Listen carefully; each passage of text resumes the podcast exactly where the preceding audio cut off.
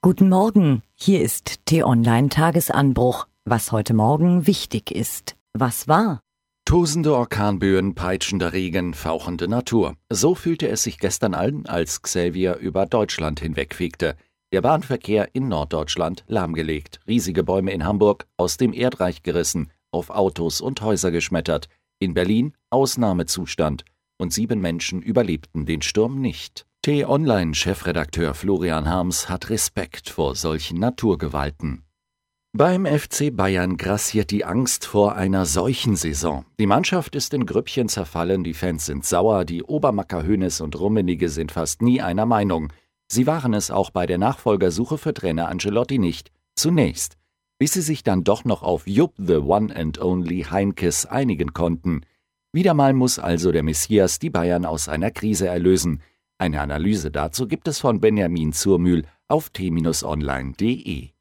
T-Online-Kolumnistin Anja Rützel hat gestern, wie jeden Dienstag, den Held der Woche gekürt. Diesmal ist das allerdings kein Mensch, sondern es sind die vielen scheinbar unscheinbaren Gegenstände in unserem Leben, die plötzlich ungemein wichtig werden können. Welche das sind, erfahrt ihr unter t-online.de.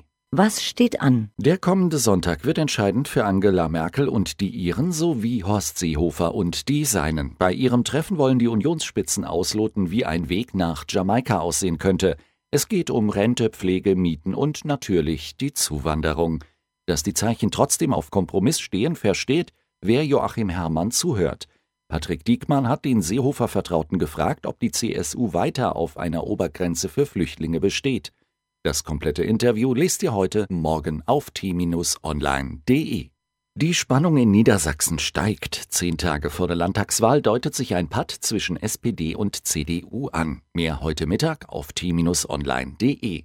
Und heute Abend bekommen der deutsch-türkische Journalist Deniz Yücel und die türkische Autorin Ajli Erdogan den Leipziger Preis für Freiheit und Zukunft verliehen. Was lesen? Der starke Mann in Nordkorea sitzt wie ein Gefangener in seinem Bunker. US-Bomber legen sein Land in Schutt und Asche. Hunderttausende sind tot, Millionen werden es sein, wenn schließlich alles vorüber ist.